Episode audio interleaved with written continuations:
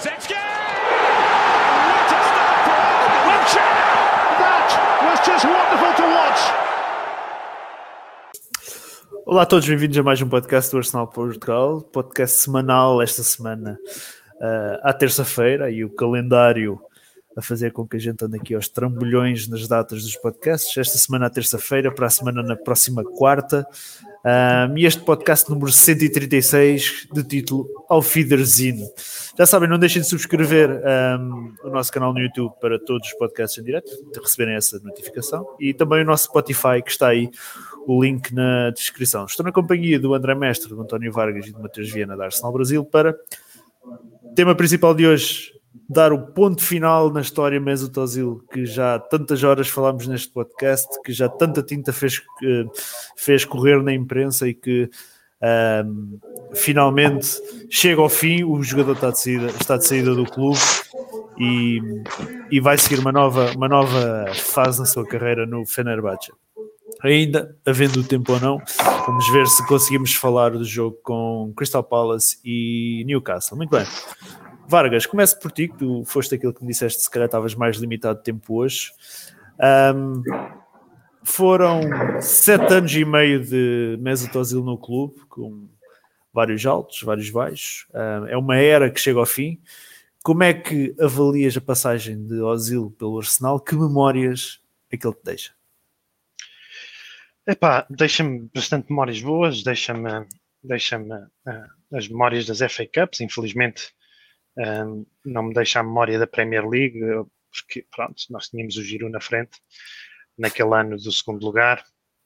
E um, epá, acho que ele, ele é o símbolo uh, de, da, da, terceira e última uh, era do Wenger. Eu vejo as eras do Wenger como a era dos Invincibles, a era pré-Invincibles, que é ali de 90 e tal a, a 2000 e pouco, e depois tem aquela terceira era, que é aquela travessia do deserto, depois culminada, vá lá, se, se quiseres, com a quarta era, digamos assim, se quiseres separar o 2006 até 2013, 14 e depois fazeres o 14, 18 como aquela em que o Wenger ganhou alguns troféus.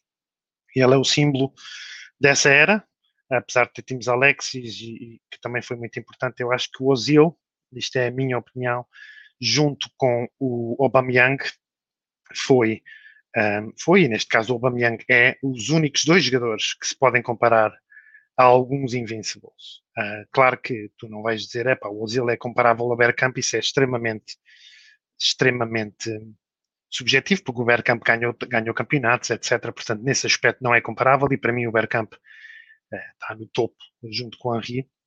Portanto, também não quero pôr o Ozil logo nesse, nesse patamar, mas um, ah, o Ozil, e eu, se me des dois minutos, eu tirei algumas notas, acho que um, merece uh, essa análise. O Ozil uh, fez coisas como pulverizou todos os recordes de chances criadas, quer por jogo, quer por época, quer por uh, um, um, as assistências também. O Ozil, e, e acho que, e por isso é que eu fui ver os números, porque acho que é importante desfazer um bocadinho, agora que ele se vai embora e vamos todos deixar de falar nele, e ainda bem para ele e para nós, porque temos que seguir em frente, mas é importante desfazer o mito de One Season Wonder. O Ozil, eh, analisando as cinco épocas com o Wenger, o Ozil fez 50 assistências em cinco, cinco épocas só para a Premier League, um, o Ozil fez 28 golos, uh, só para a Premier League em 142 jogos, são 5 épocas com o Wenger. Ele fez uma média de 10 assistências por época. Ele fez 19 numa época, que foi o único que se aproximou das 20 do Henry. Ele fez, salvo erro, 9 em duas, 8 numa. Portanto, ele nunca teve aquela questão da One Season Wonder do Ozil, acho que é um mito. Uh, e depois, Uh, a nível total, o Ozil tem 60 assistências, 36 gols. Estou só a falar da época do Wenger, que eu recuso-me a analisar o Ozil com, com Emerys e com, e com Artetas e com essa merda. Eu não quero saber disso para nada. O Ozil, para mim, quando acabou o Wenger, e pode ter sido por culpa dele, não interessa agora, mas quando acabou o Wenger, acabou o Ozil. Um, e ele faz 96 entre golos e assistências, assistência, 60 assistências, 36 golos em 177 jogos. Um, e isto contando com as competições europeias, eu a FA Cup não fiz essa, não fiz essa comparação. Um, E outra coisa que eu gostava de dizer do Ozil e que vai também sobre uh, aquela coisa do One Season Wonder é que um, e vou fazer uma comparação, e a gente depois eventualmente há de falar disso, compararmos o Smith Rowe com o De Bruyne, também podemos comparar o Smith Rowe com, com o Ozil, que o Ozil foi o segundo jogador mais rápido da história da Premier League a chegar às 50 assistências, o primeiro foi o, foi o De Bruyne por longe, o Ozil bateu esse recorde do Cantona, do, do Bergkamp. Repara, o Ozil um, nas cinco épocas do Wenger, o, o, o espaço-chave, aqueles passos para golo né, que eles analisam, o Ozil teve um mínimo de 13 e um máximo de 4.2 por jogo. Eu ainda ontem vi um post um, do miúdo, e mais uma vez, eu gosto muito do miúdo, eu vi um post do miúdo a dizer que ele ontem fez 4. Agora imagina fazer, e a dizer isto como uma cena boa, e é uma cena boa, agora imagina fazer uma época toda com uma média de 4.2 passos para golo. Uh, isto foi na época 13-14, nem sequer foi na época que ele fez 19 assistências. E o mínimo que o Ozil fez foi 3, 2.9, penso eu. Key passes per game. Um, o Smith Rowe, por exemplo, neste momento tem 2 key passes per game. É o melhor do Arsenal, com 2 key passes per game. Também só tem 5 jogos e a gente vai ver como é que esses números vão evoluir. Uh, o Ozil, o mínimo que fez nas 5 épocas de Wenger foi 2.9 e o máximo foi 4.2. Portanto, eu acho que fecha-se uma era. Acho que foi um jogador fabuloso. Uh, os números da carreira dele são uma coisa assim astronómica, 260 assistências, o que é. Fecha-se uma era do Ozil um, e, e, e, e, eu lembro-me do Ozil pelas cinco épocas do Wenger. A última coisa que eu queria dizer é que o Ozil um, começou no Arsenal e o meio campo que ele tinha ao lado dele era o Ramsey, o Wilshere, o, o, o, o Little Mozart, o Cazorla, nós sempre tivemos um problema de número 6, mas ele tinha também o, o, o aquele gajo que depois foi para o Valência, eh, e tinha o, o Coquelin e o Flamini. E o Ozil, quando acabou os anos de Wenger, estava a jogar ao lado do Chaka, do El Neni, portanto não é a mesma merda. Um, portanto, um, acho que, mais uma vez, fecha-se uma era. Uh, ele está, julgo que há quatro ou cinco jogadores do Arsenal, todos eles nomes gigantes ganharam quatro FA Cups, entre eles o Ozil. Um, penso que os outros é Paul Merson, é assim, Tony Adams, merdas assim do género.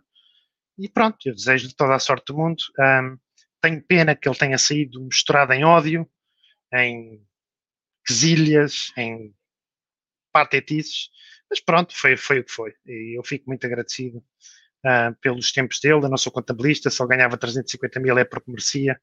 E, uh, e gostava só de, ter, de pôr os números, que, uh, falar dos números, porque sempre ouvi aquela coisa de ah, o Asilo deu aquela época das 19 assistências e depois não fez mais nada.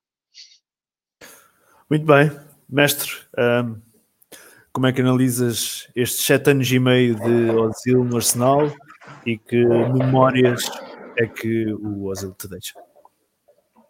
Eu, o Ozil é o estilo de jogador que eu gosto e acho que é um jogador Arsenal, é um jogador de qualidade técnica, de qualidade de passe e nos últimos anos a identidade de, do Arsenal desse tipo de jogadores tem, tem decaído bastante. Temos apostado em algum recrutamento que não vai de encontro àquilo que eram esses ideais de técnica pura, de, de qualidade individual e era muito isso que era o, o Arsenal Way, pelo menos do Wenger, era muito isso, era apoiado em jogadores como Casorlas, Rosic, Fabregas, Nasri, Arshavins, uh, Ozil também, o expoente talvez máximo em termos de técnica individual e criatividade, se calhar mesmo a nível desses jogadores mais recentes dos últimos anos do Wenger, e ah, foi um jogador que acabou por deixar bons números, acabou por deixar boas memórias, muitas vezes criticado injustamente em termos daquilo que era o rendimento dele campo. Acho que as pessoas tinham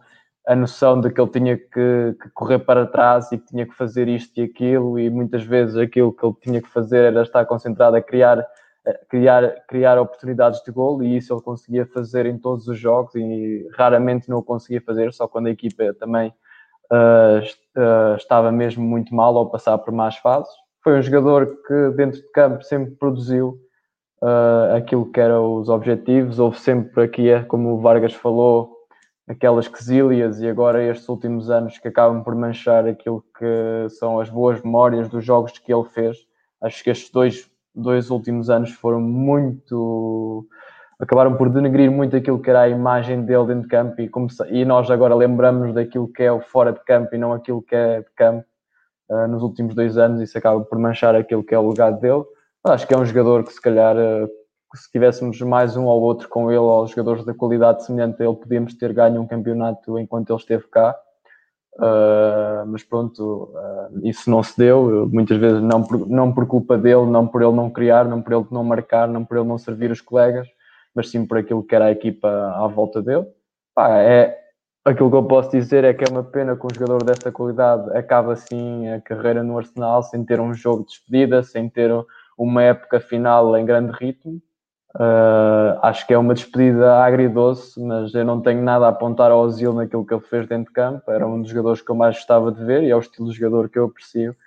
Por isso, desejo-lhe tudo, tudo bom nesta fase final, que vai ser uma fase já final da carreira dele. E, mas eu do Ozil sou um grande admirador e nunca e poucas vezes me vão ouvir falar mal dele e poucas vezes me ouviram mencionar o nome dele sem ser dar, dar elogios por aquilo que ele conseguia trazer para o clube, mesmo quando, quando não era possível ou não o deixavam ir para dentro de campo. Muito bem, Mateus, que termina esta primeira ronda contigo. Memórias que Ozil deixa ao fim de sete anos e meio, como é que avalias? Não, não, em grande parte eu concordo com o que todo mundo está falando. Né? Não tem como negar que ele é um vencedor, né? é, que tecnicamente ele era um jogador é, é, extremamente diferenciado, né? O nível de passe, a dupla que ele fez com o Alexis não, não, não tem como. Se eu pudesse adicionar uma coisa que, ao que o Vargas falou, que talvez ele fosse o único que poderia jogar no, no Invincibles, é, eu adicionaria também o Alexis. Tá? Independente da forma como ele saiu, etc., estou olhando ele dentro de campo. E acho que a dupla que eles formaram ali por talvez um ano e meio, dois anos, jogando em, em, em em altíssimo nível. Eu realmente não tenho o, o, que falar, acho que dos primeiros quatro, quatro anos e meio do, do Ozil. Né? Depois disso, acho que a, a, idade começou, talvez tenha começado a pesar. Né? Acho que a Premier League é uma, é uma liga extremamente física, né? E acho que o futebol nas principais ligas também deu uma mudada e fez com que ele, de certa forma, fosse talvez aparecesse mais os defeitos do Ozil, né? Que era algo que me, que de certa forma me incomodava. Nada com relação à parte ofensiva do Ozil, que ele é, enfim, com todos os números que o, o Vargas trouxe aí, a gente não tem o que discutir. Mas quando, quando o futebol é, virou, né? Muito mais um jogo de pressão. Hoje todo mundo joga com linha alta e todo mundo precisa correr para defender. Isso é, mostra uma, isso de certa forma trouxe uma fragilidade para a gente, porque ele era um, era um que não corria. E nesse jogo de pressão, os 10 da linha precisam correr. Né? Mas talvez ele indo para a Turquia, que seja uma, uma liga menos física, é, a, a técnica dele consiga sobressair. Desejo, de verdade, assim. É, boa parte das coisas que eu falei aqui na, com relação ao Ozil elas é, é muito mais para apimentar o debate, etc. E eu sempre deixei muito claro que, que, que as minhas considerações com o Zio, elas não são referente à parte técnica dele, porque eu, eu sei o quanto ele é bom. Né? Mas é, eu sempre fui para o clube. O que me interessa é o clube, não é o jogador. Eu sempre fui para o clube. Então, assim, se o Arsenal não conta com ele, eu não posso contar com ele. Então não adianta ficar, ah, porque o Ozil não joga, ah, porque o Ozil não joga. É, então, assim, para preservar ele, né, para preservar a carreira dele, eu sempre contei ele, ele com, eu sempre não, não, contei com ele a partir do momento que o clube deixou claro que ele não jogasse. Mas não tem como negar, é um vencedor, ganhou quatro FA Cups, né? talvez ali junto com o Alex sejam os dois maiores jogadores do, da, da, era do Emirates, né? Então desejo tudo de melhor para ele, tudo de melhor mesmo. Assim, é, é, é, talvez o nosso ambiente fique mais leve, né? Então, eu, eu preciso, a gente precisa também tirar é, é, é lições positivas disso aí para a gente, para o Arsenal. Ele fora do Arsenal, eu desejo tudo de melhor para ele. Né? Que, ele seja, que ele seja muito feliz. Mas eu preciso esquecer o Ozil e eu preciso me concentrar no Arsenal, que é o que me interessa. Né? Então, se for melhor para o Arsenal a saída dele, boa sorte. Muito bem. Um, Eu tinha aqui, tu agora fizeste essa referência, um, que talvez ele tenha sido o melhor da, da era Emirates. O Vargas também tinha uh, falado há pouco que se calhar ele seria o único que entraria, entraria ali na, nos Invencíveis. Mestre, então a ti pergunto, um, nestes sete anos e meio, um, apesar de ele ter sido o mais bem pago da história, em algum momento ele foi o melhor do clube. Isto quando sabemos que ele jogou com, com outros nomes, como Casorla, como Alexis, uh, Aubameyang. Consideras que ele foi o melhor, pelo menos, da era Emirates? Achas que ele pode sair do clube, como alguém perguntou no Twitter, como uma lenda do clube?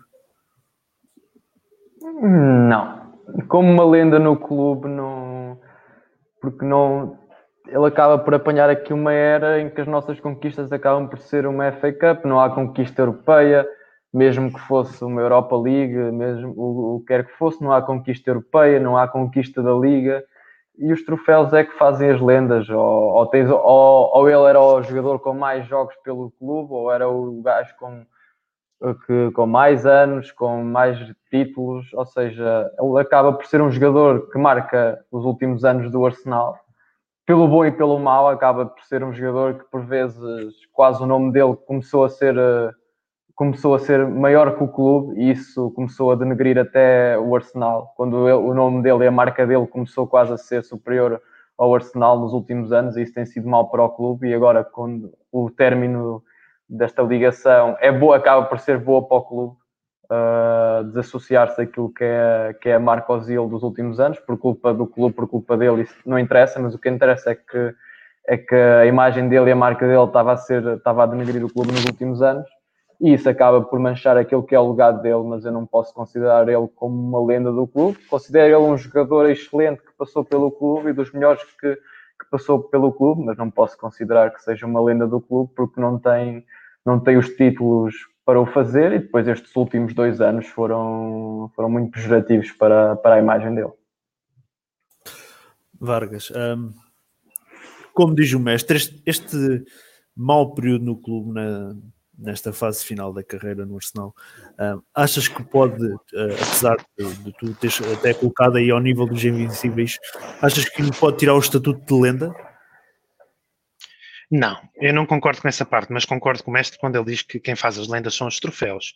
E quatro FA Cups não é, não é bem o suficiente para fazer aquela lenda, tipo faz meio uma estátua à porta do estádio, né? Um, acho que o Ozil foi, o Alexis também, porque não dizer, foram atraiçoados pela mediocridade um, da equipa ou pela falta de, de, de, daquele extra, daquele danoninho, daquele goleador ou daquele defesa central ou daquele, uh, dependendo da época, faltou sempre ali, em qualquer época, faltou qualquer coisa. Ele, ele chegou, foi quarto, depois foi terceiro, depois foi segundo, depois tchau, caput. A seguir àquele segundo lugar, o declínio do Arsenal começa a seguir àquele segundo lugar na época de 2015-16, quando uh, no, a meio, uh, portanto em dezembro antes dessa época começar, uh, entra o El Neni para o meio campo e depois a partir daí entra o Chaka, o Holding e o Mustafi. Isso, aí a partir daí foi sempre a descer. Tens agora o Partey. Começa, o... começa aí também o declínio do Osil no, no, no Arsenal? Epá, todos nós aqui adoramos o Cazorla, adoramos o Ramsey, ou gostamos muito do Ramsey, o Little Mozart, o, o, o Wilshire quando não estava alucinado, foda-se, não tem nada a ver jogar ao lado destes gajos ou jogar com o Chaka de um lado e o El Neni do outro. Nem sei quantas vezes foi feita esta tripla, né? Até porque depois aqueles jogadores que entraram para o meio campo foram todos despachados pelo Arteta os Guendouzi, os Torreiras, a coisa ainda carburou mais ou menos um bocadinho no ano passado, mas epá, não tem nada a ver, né? Tem nada a ver. Jogar ao lado de Cazorla e Ramsey, meio campo Cazorla, Ramsey e Ozil, e metes Ozil e qualquer um dos de hoje, pá. Cazorla e Ramsey é capaz de ser um exagero, depois ninguém defende. Mas pronto, mas uh, ah, um, ah, acho que sim, acho que tu, repara, isto para mim é muito, muito uh, ah, um, pragmático nisto. Os jogadores que entraram em 15-16, também entrou lá o japonês e tudo, os jogadores que entraram em 15-16 estão cá há 5 anos, nunca foram top 4 e não foram top 4 por uma razão simples, porque eles não têm qualidade para ser top 4. E a minha preocupação, mas isto já vai um bocado para além do Ozil, mas a minha preocupação é que hoje ainda nos 11 que nós apresentamos ainda temos vários desses. Tens o El Neni, tens o Chaka, tens o Holding, um, o Mustafi já não joga, está tá quase a sair. Um, é por alguma razão, quer dizer, agora, um, isso afetou o rendimento do Ozil, foi só isso? Talvez não, talvez como o Mateus diz, a idade, talvez e eu acho que ele, quando sai e faz aquele elogio ao Smith Rowe, que diz o miúdo está a provar que o 10 ainda uh, existe, uh, pode existir no futebol moderno, acho que aquilo é uma espécie de boca ao Arteta, porque na verdade, verdade seja dito, o Arteta agora até, até começar a jogar o Smith Rowe não usava um 10. Uh, e acho que talvez tenha sido por isso que ele foi afastado pelo Arteta, talvez o Emery pensasse igual, este 4-3-3, como é que se faz um 4-3-3 com 10, e depois o Arteta tem muito aquela mentalidade de defender primeiro para atacar depois. Um, mas para responder à tua pergunta, o Ozil não, não foi uma verdadeira lenda do clube, porque ele é uma lenda do clube em estatísticas individuais, e o futebol é um desporto coletivo. Né? Ele é o segundo jogador com mais assistências na história da Premier League, etc. Tem uma série de estatísticas individuais que são brutais. Mas o, futebol é um desporto coletivo, pá, e, e faltou-lhe faltou canecos. Concordo com, com, a, com, o mestre nisso. Na parte do, da polémica, polémica, ele sempre foi profissional, pelo menos houve ali aquelas bocas no Twitter ou no, no, Instagram, mas ele sempre foi muito profissional, sempre apareceu, não apareceu gordo para treinar, sempre treinou, não, não era convocado, mas manteve esse, esse profissionalismo, portanto eu não tenho nada a apontar. Muito bem. Mateus, um, para ti, quando é que achas que uh, começa a fase descendente do Osil no clube? É verdade que ele quando chega um, até tem números impressionantes e o próprio Vargas já os referiu aqui. Achas que é a saída do Wenger que faz com que comece o declínio ou é as contratações ainda do período de Wenger que fazem com que ele comece esse período de declínio? Tá, vamos, deixa só falar algumas coisas. O, só uma pequena correção, Vargas, eu entendi errado. Quem tirou Ramsey, Rosic e Cazorla não foi o Arteta. Não, não, eu não quis dizer isso. Desculpa, deve-me ter explicado mal. Ah. Eu estou a dizer, o, quando eu disse que o Arteta queimou alguns jogadores que podiam potencialmente ser bons parceiros para o Brasil. Estou a falar do Torreira, porque eu sou admirador do Torreira. Não está, o Torreira e o Guendouzi, não estou a falar desse. O Ramos é isso. Ramsey, o Wilshire, eles desapareceram, foram desaparecendo. O caso tinha muitas lesões. Sim. Pronto, é uma coisa compreensível. Mas é diferente. Ah. É diferente jogar com eles e jogar com o mesmo de hoje. Sim, sim, sim. Mas eu tenho uma outra visão com relação a isso. Mas sem dúvida jogar com pessoas melhores é, facilita, né? Uh, mas eu tenho, eu, eu, tenho a visão de que quem é realmente bom, não estou questionando o Ozil, tá? É, poderia aparecer ainda mais em situações como essa. Tá? É, é, só um, uma visão um pouco diferente. Eu já respondo a pergunta que fizeste. Só com relação ao é Legend ou não é Legend. Aí você chega, não, tem que ter títulos. Então vocês estão me dizendo, presta atenção, que o Pascal Cigano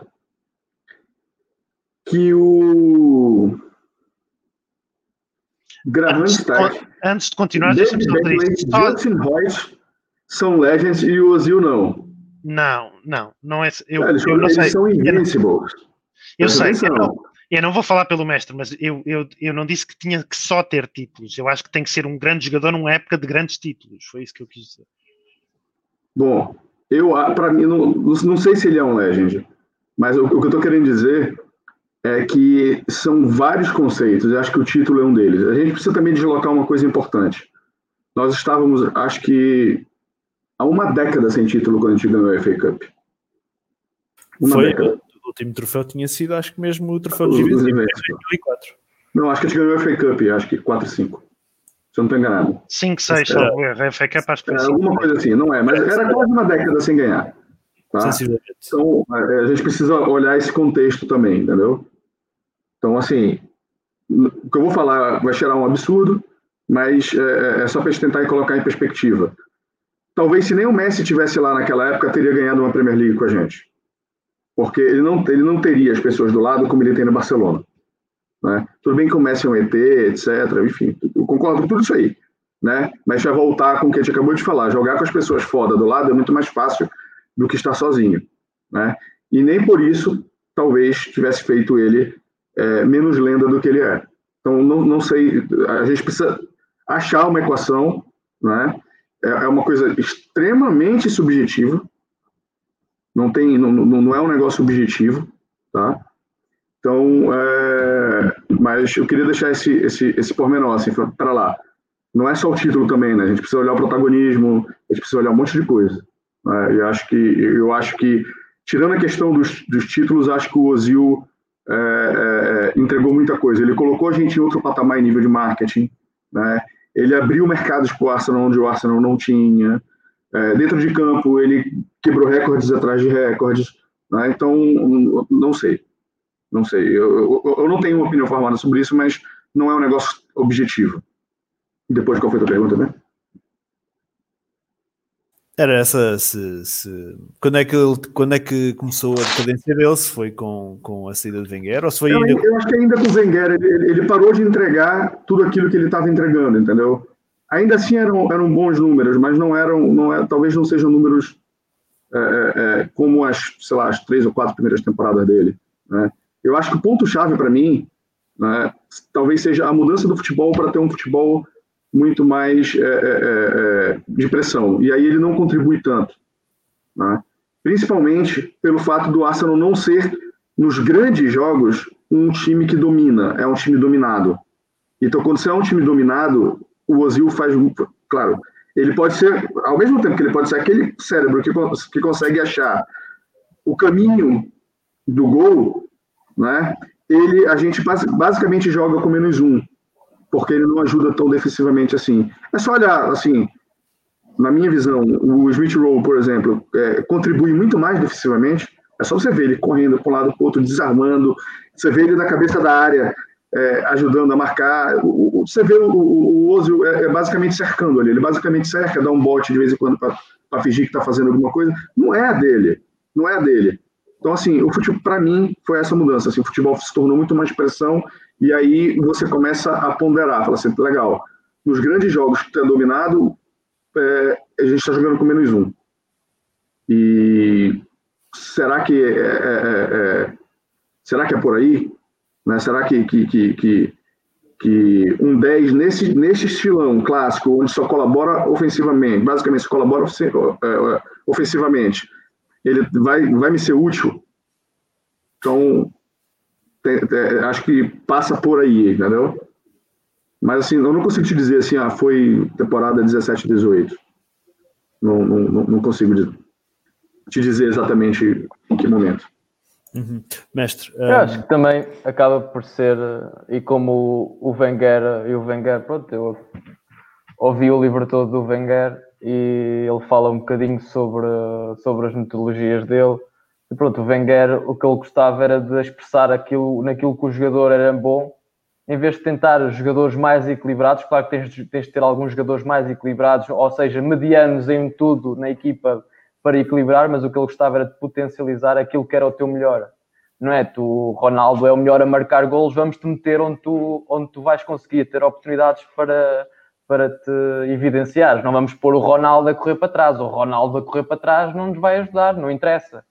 E o Wenger acreditava muito nisso, em potencializar os jogadores naquilo que eles realmente era a característica mais forte deles e depois garantir que o jogo era feito de uma maneira para que esses jogadores, que eram incríveis a driblar, que eram incríveis a achar espaços, que eram incríveis a rematar, tivessem a maior, a maior probabilidade de sucesso naquilo que eles eram bons.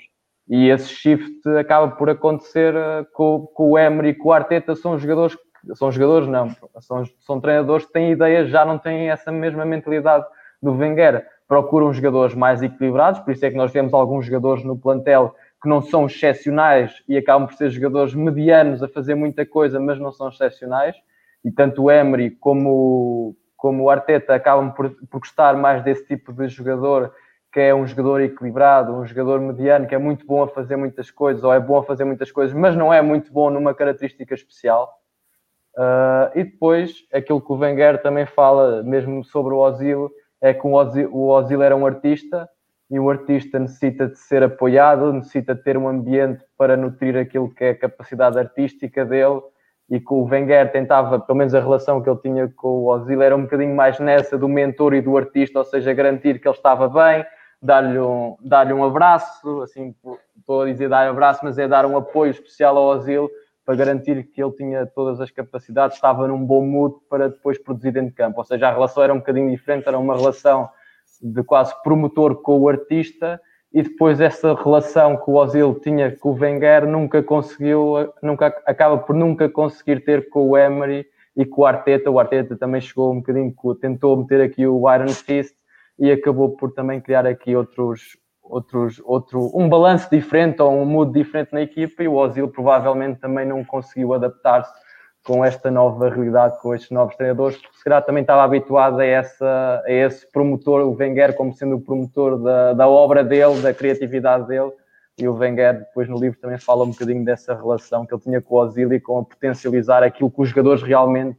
as características superiores daqueles jogadores e jogar, meter a equipa a jogar para que aqueles jogadores conseguissem ter a maior influência dentro de campo.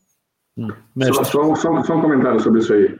Sim, isso, é, isso é tudo lindo que o Wenger falou. É lindo, assim, eu quase choro.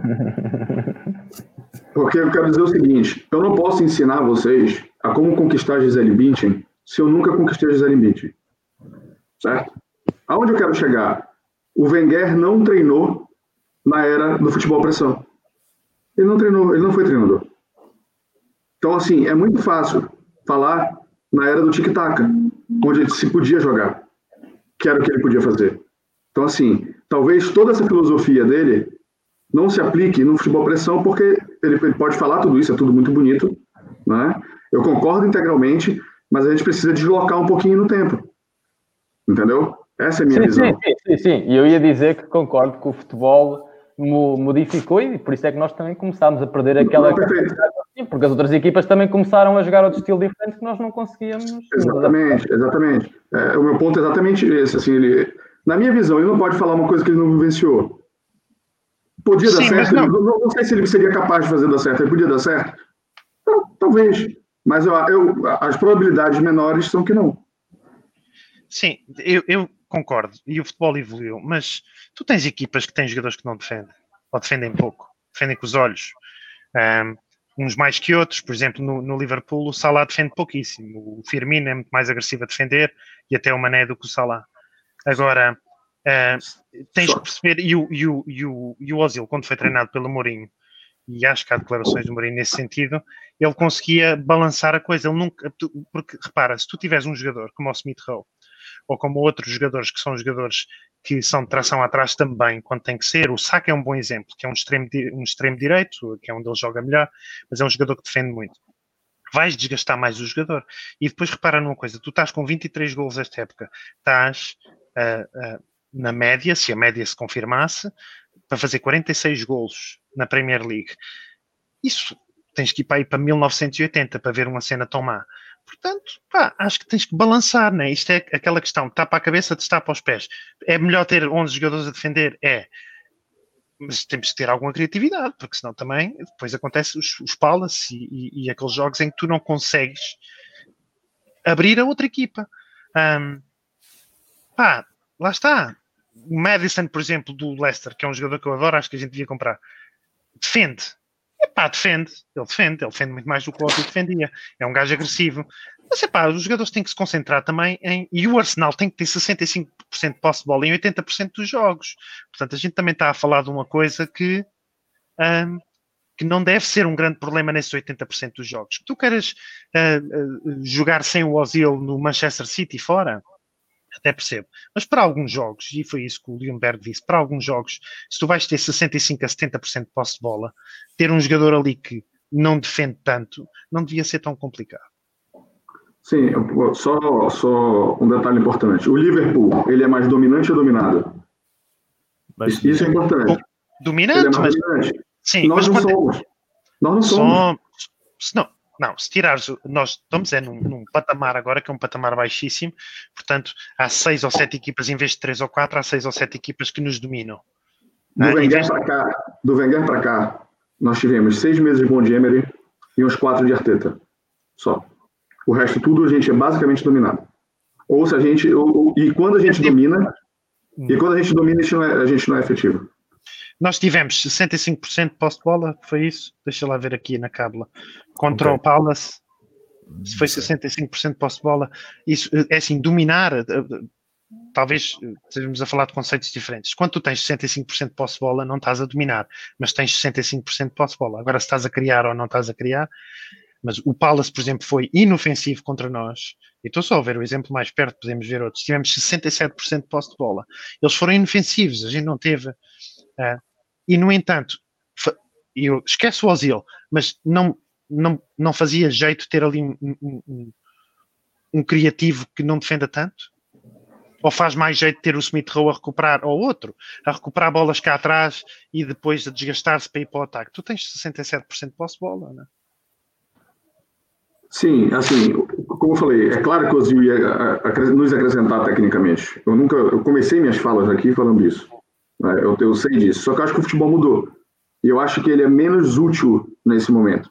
E aí chega um momento que talvez ele não, ele não colabore como deveria colaborar. Então, a, a minha relação com o Wenger, o que eu quis falar, é uma relação, de, como eu falei, cara, eu tenho um, um, um apesar de ter sido Wenger há, tipo, sei lá, sei lá, uns 6, 7 anos, é, eu tenho uma relação de respeito por aquilo que ele construiu, construiu pela admiração pelo passado dele, né, que me deixa puto de ver ele falando um negócio desse. Entendeu? Eu falo assim, cara, pera lá, você, tu não vivenciaste isso. Então, se tu não vivenciaste isso, é muito mais de tudo que tu vais falar, é teórico. Porque tu não pudeste implementar, botar na prática aquilo que tu pensa, não é? Não estou dizendo que não tem vaga para o Ozil jogar, não é isso que eu estou dizendo. Né? Mas ele é muito menos útil hoje do que era em 2013, 2014, e eu não estou nem, nem fazendo comparação em termos de números, tá? Ah, ele teve mais assistência, menos assistência, não é isso. Eu estou falando por causa da mudança do futebol mesmo. Talvez a gente precise de um médio criativo que consiga ser melhor defensivamente, entendeu? Que eu, consiga eu contribuir mais. Eu percebo o que estás a dizer, mas repara isto: o Wenger teve perto do título uma vez, perto, quer dizer, é subjetivo, que a gente ganhou os dois jogos ao Leicester, mas nunca tivemos perto deles. Mas vá, segundo lugar, uma vez nos últimos 15 anos, que é o Arsenal e o Wenger, ah, né? E no o ano do... e, e, o, e o da temporada que o Eduardo da Silva quebrou a perna. Que a gente estava alguns pontos na frente. E, assim, na frente, na frente no Natal, tudo bem, mas a melhor classificação, a melhor classificação de sempre desde. Teve uma segunda que jogou do Tottenham na última rodada. Foi contra o Leicester? Foi esse, Leicester? foi esse, foi esse. Nós sofremos, nós sofremos, Mateus, foi na, na época do Leicester. Sofremos 36 golos nessa época, menos do que a época passada e menos do que esta época vamos sofrer quase certeza. Nós não fomos campeões nessa época por falta de qualidade na frente. Portanto, eu percebo o que estás a dizer. O futebol evoluiu e o Wenger não evoluiu um, ou não evoluiu como devia. Mas o Wenger não foi campeão, não foi por falta de, de, de, no ano que teve quase a ser campeão, não foi, não foi por causa de, do Ozil não defender ou de a defesa ser má. Nós tivemos uma boa, um bom registro defensivo, foi ataque, foi o ataque. Não, não, não. Estou de acordo com isso. Até porque eu falei que ele não, não jogou no futebol pressão. Então, se ele não jogou no futebol pressão, eu entendo perfeitamente a, a, a questão do, do, do Wenger. Mas, enfim, toca, toca yeah. a pauta aí. Muito bem, mestre. Um, esta saída do Osil, uh, e estamos quase a fechar aqui o tópico Osil, que já vai mais de metade do podcast. Um, esta saída do Osil um, é uma saída que se junta a outras que podem ter sido mais ou menos dolorosas. Para ti gostou-te mais esta saída do que, por exemplo, Wilshire Ramsey ou Casorley? E, e identifica estes três porque se calhar eram os três mais uh, acarinhados pelos, pelos adeptos. Acho que não acertaste em nenhum. Então, falta aí o Rosicky. Não, pá, uh, para mim, o que me custou mais na altura foi o Van Persie. Van Persie. Epá, eu não coloquei o Van Persie pela porque, forma. Sim, porque ele saiu. Não, porque isto aqui, e mesmo quando, quando foi a, a saída do Sanhá, do Clichy, do, do Nasri, Aí pronto, ok, é o Citizen, é diferente, o Nasri era dos meus jogadores preferidos, não era o meu jogador preferido quando estava no Arsenal uh, e era um jogador que eu admirava muito, mas pronto, acho que ficou provado até depois que ele pá, tinha qualquer coisa na cabeça que não funcionava bem e por isso é que deixou quase de ter carreira depois do passado um, dois anos de estar no City. Mas o Van Persie foi a mais dolorosa porque era um jogador de uma qualidade, era o melhor ponta de lança da liga, o melhor avançado em termos técnicos de golos, opa, era, um, era uma coisa ridícula e acaba por ir reforçar o Manchester United e eles acabam por ser campeões muito à conta daquilo que eram os golos dele, porque eles futebol também não jogavam muito. Uh, e aí sim foi a, foi a saída mais dolorosa do que esta, porque esta aqui acaba por ser uma saída dolorosa de um jogador que já não joga há um ano e tal pelo clube, ou joga, joga intermitente, de uma data de problemas, de uma data de situações, e acaba por ir por um campeonato que não nos vai fazer diferença, não está a reforçar um rival direto, uh, não está a reforçar nada, é uma despedida já mais do que anunciada, ou nós pelo menos já sabíamos que ele ia embora e acaba por não doer. O que acaba por doer foi a maneira como como a situação foi gerida pelo clube, pelo jogador, pelos agentes, pelos treinadores, aí sim acaba por deixar aqui alguma mágoa, porque acho que o, o jogador podia ter dado mais ao Arsenal nos últimos anos e podíamos ter tido aqui um jogador que nos podia ter ajudado nestes últimos anos e nós decidimos que decidimos que não, que não precisávamos dele ou que não queríamos, ou por razões políticas, por razões pessoais, o que é que fosse. Mas para mim, das últimas despedidas que, eu, que mais me gostou foi mesmo, foi mesmo o Van Persie. Esta aqui já, já é muito anunciada, já estava batida e nós todos tínhamos a certeza que, que ia acontecer. Hum, Vargas, para ti, para além dos três nomes que eu disse, o mestre anunciou aqui mais alguns. Foi a que mais te custou, das mais que custou, ou outros nomes custaram bem mais? O mestre faz aí um bom ponto. O Ozil era uma morte anunciada, né? Sim. Às tantas, já como diz o ditado, nem o pai morre nem a gente almoça, né? E o Ozil foi um bocado isso. Ah, o Ozil andou-se a arrastar durante muito tempo. Custou-me mais e, e, há coisas que eu não perdoo ao Wenger. Uma delas é vender o Van Persie ao United. Sou incapaz de perdoar. E a outra é não exercer a opção de compra sobre o Fabregas, quando ele voltou para o Chelsea. Acho que só aí tens dois títulos, né? Uh, perdidos ou oferecidos. O Fabregas foi chave no Chelsea também uh, e foi campeão lá. Penso. Agora não estou a ficar Sim. maluco. Sim. Só meter Qualquer bolas para o Diego Costa. É. Sim. Portanto, acho que ele ofereceu dois títulos. Du são duas coisas que eu não perdoo ao Wenger. Uh, mas há muita coisa no Wenger que eu gosto. E o Ozil, já há dois anos que estava a ser treinado por uns patetas. O Emery é um pateta, nunca, nunca treinou ninguém na vida, ganhou a Liga Europa, né? Como o Jesus gosta, os, os únicos dois gajos na, na, que valorizam a Liga Europa acima da Liga dos Campeões é o Emery e o Jorge Jesus, né? Um, o Emery é um pateta, foi, foi, foi para a França um, e, fez, e fez, fez o normal, né? E depois foi despedido e depois veio para o Arsenal e o Arteta, pronto, até agora ganhou a FA Cup, vale isso, mas não, para já não tem um, mostrado nada, portanto a morte já estava anunciada, não me custou muito, um, custou-me bem mais o Van Persie uh, e custou-me não exercer o direito de opção pelo Fabregas. Acho que Fabregas nesse ano com Ozil, um, ainda no elenco também, podia ter sido podia ter sido uma dupla campeã, mas o Wenger não quis. Pronto. Mateus, de certeza que o Ozil não foi aquele que mais custou que saiu do clube, pelo menos do teu tempo. Qual para foi? Mim? Qual foi? Pois, por isso é que eu já estava a dizer, de certeza que para ti não foi. Não, foi não o foi. William, foi o William. Não ah, não, esse ainda não saiu. Peraí, desculpa. Cara, sem nenhum pingo de confidenciar um negócio aqui. Sabe aquela situação da, da primeira namorada quando ela termina? E... E, e, você, e você não aceita, sabe? E, enfim, fica mal, assim, puta, velho. Assim, não sei, que é, não sei, o, que, não sei o que é isso, mas podes continuar. Não sei o que é isso. Sim. Você, você tá com Enfim, todo mundo se apaixonou e, e já foi chutado na vida. Não é possível que não tenha acontecido contigo. Não é? Estou a brincar, estou a brincar. Para mim, foi o Fábregas. Mas muito disparado. Eu tenho um ódio dele até hoje, um rancor dele, que é um negócio absurdo. Eu quero. Figura de linguagem que eu falar, tá? Eu quero ele morto lá. Puta que pariu, velho. Eu não quero ele no Arsenal. Eu, eu acho que eu queria, ir buscar o Fabregas neste mês, por empréstimo, qualquer coisa assim. Eu achei também, eu achei também, mas é aquela situação, essa eu posso falar, que é que tu volta com uma namorada que tu gostou muito, sabe? Então, assim, posso falar, e ela, ela provavelmente está escutando porque é minha esposa hoje. Foi minha primeira namorada, terminou, ficou dois anos separado, tá, sei lá quantos anos hoje, sei lá, 15, 20, sei lá quantos. Então, assim, é mais ou menos a, a, a mesma situação, entendeu? Assim, tu tá puto, mas. Vem cá, bora, bora, bora, bora, fazer um teste. Pode aceitar, entendeu? E aí pode ser que, que, que, que, que voltasse, entendeu? Mas assim, disparado, assim, o Fábio, pra mim, ixi, mas muito.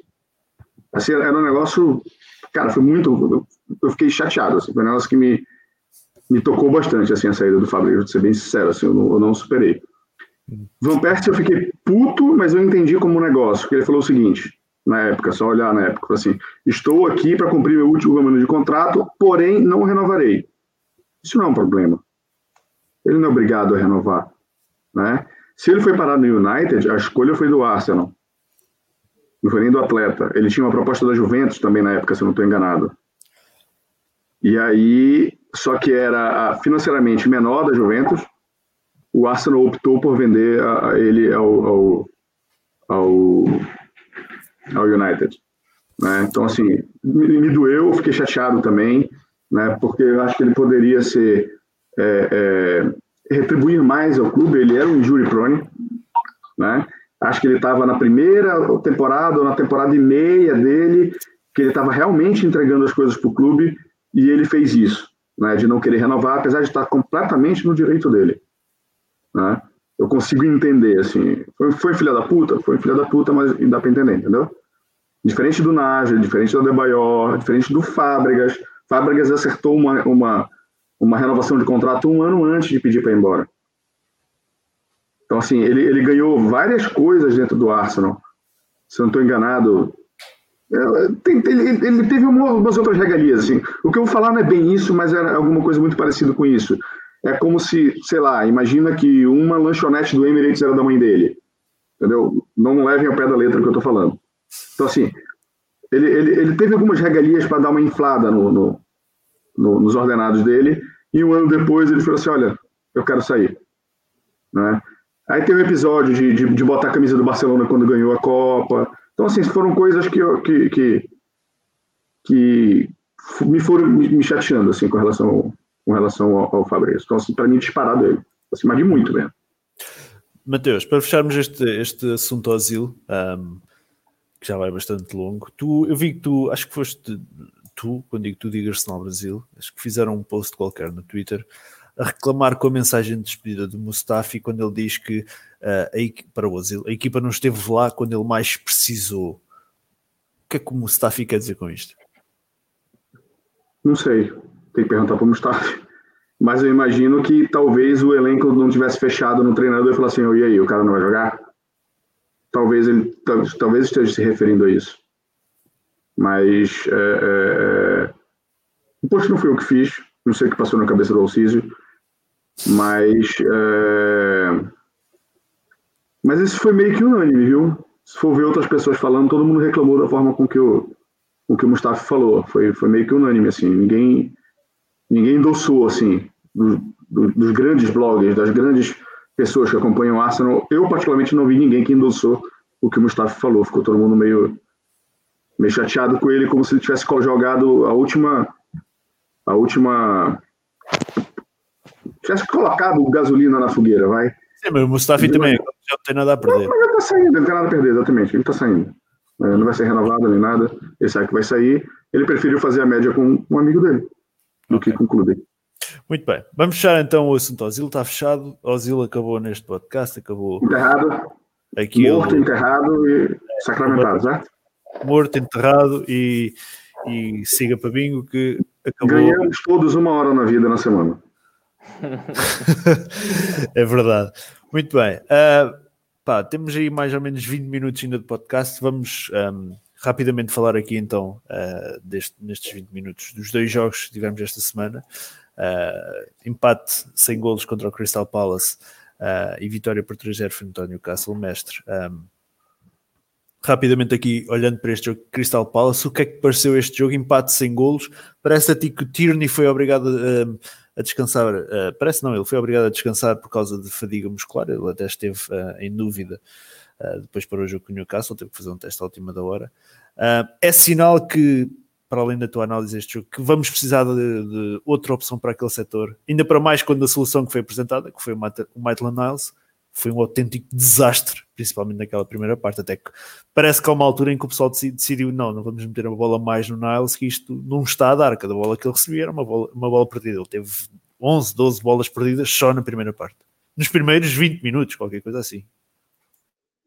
Sim, era claramente o Niles à esquerda tinha, teve aqui a audição, ou pelo menos uma oportunidade para, claro, um gajo tem que, tem que assumir que não é a posição dele, ele nunca, pá, já é lateral desde há um, há um dois anos, uh, contra a vontade dele, uh, e opá, é um jogador que estava a ser adaptado, adaptado, adaptado, mas muito daquilo que ele fez não é. É um. É um... Estás aí, Vargas? Estou, estou. Ah, não, eu não É estava a ver, desculpa, eu tinha mal. minimizado. A gente já fala disso. Continua. Mas sim, acho que o Niles esteve aqui e acho que a prova disso foi ele não jogar depois no jogo contra o Newcastle, ter jogado o Cedric. Acho que isso também acaba por dizer, por dizer muito de onde está o Niles e é mais uma razão que não percebi porque é que o Niles não foi, não foi vendido quando tivemos uma, uma proposta que até fazia sentido para aquilo que era o nosso papel para o jogador no plantel. A proposta era bastante até apetecível para aceitar do parte do clube. Uh, mas em relação ao jogo, pá, um Palace que jogou, jogou para o 0-0, totalmente para o 0-0. O Eze e o Townsend foram, eram laterais, estavam a jogar com dois laterais de cada lado, quatro, quatro centrais, quase era uma equipa mesmo só para fechar e depois para tentar que o Benteca e o Zá conseguissem, conseguissem fazer alguma coisa lá na frente. Faltou-nos alguma frescura física e alguma frescura em termos de pensar o jogo e explorar alguns espaços que o adversário às vezes dava quando tentava sair para o contra-ataque. Não conseguimos ser rápido a decidir. Pesaram, mestre, pesa- os 120 minutos contra o Newcastle antes para a FA Cup pesaram neste jogo? Claramente eh, parecem ter pesado, mas também faltou alguma artimanha dos nossos jogadores, alguma, algum extra que os jogadores não, não entregaram. E o Palace, por acaso, esteve num dia em que até conseguiu, conseguiu defender bem, fechar bem os passos, e nós estávamos num dia menos e não conseguimos, não conseguimos marcar. Mas acaba por ser um um 0-0 que, se fosse para ganhar, tinha de ser um, um jogo ganho do nosso lado, mas acaba por. eh, acaba por se aceitar o, o empate. Mas faltou-nos aqui alguma falta de qualidade, alguma falta de discernimento. Uma, muita, muitos jogadores que notava-se algum cansaço, estavam a dar toques a mais na bola e isso depois acaba por desacelerar aqueles. Porque nós tivemos poucas oportunidades para ferir o Crystal Palace em contra-ataque, só que notava-se que os jogadores não estavam na sua melhor forma, não estavam a, a tocar demasiado na bola, um jogo lento, um jogo bastante, bastante fraco até dos dois lados e por isso é que não conseguimos levar de vencida uma equipa do Palace que nem defensivamente esteve bem, mas que ofensivamente também não esteve assim grande coisa. Vargas, o que é que pareceu um, este empate sem golos contra o, o, o Crystal Palace? É urgente uma, uma, uma alternativa ao, ao Tierney, visto a desgraça que foi o Maitland Niles, e os 120 minutos contra o Newcastle na FA Cup pesaram. Pesa- pesa- Sim, pesa sempre um bocadito, porque são sempre mais meia hora de jogo, ainda por cima foi 120, 120 minutos, os últimos 30 foram de alta rotação porque estava 0-0, como é óbvio, por isso é que vai a prolongamento. Mas eu acho que é um bocado redutor hum, culpar isto. Eu não estou a dizer que estás a culpar o Niles, mas focar isto só do lado. Não, eu não estou a culpar o Niles, mas o Sim, Niles sim, sim. a primeira parte que foi completamente desastrosa. Sim, mas o Niles perder bolas, o Palace não criou grande coisa. Eu tenho uma teoria, sabes? Eu acho que o Arsenal, cada vez que joga contra equipas que têm algum poder ofensivo, e quer queiras, quer não, Zaha, Benteke e Ayu, não é a mesma coisa que o ataque do Brighton, ou o ataque do, do West Brom, ou até o ataque do Newcastle. Ah, o Zaha, salvo até tem o dobro dos, dos golos do nosso melhor marcador, coisa que vá. E cada vez que o Arsenal joga contra uma equipa dessas, ah, não cria boi, zero. Se tu fores ver, as, nós temos oito vitórias. Cinco das oito vitórias são com as seis equipas que estão na, na parte de baixo da tabela, com cinco delas. Cinco dos seis últimos são cinco vitórias nossas. O outro é o Burnley nós perdemos um zero. E outras duas vitórias é com o Chelsea, que foi desbloqueado com penalti e com livre, e é com o United, que foi desbloqueado com penalti, e depois é o jogo West Ham.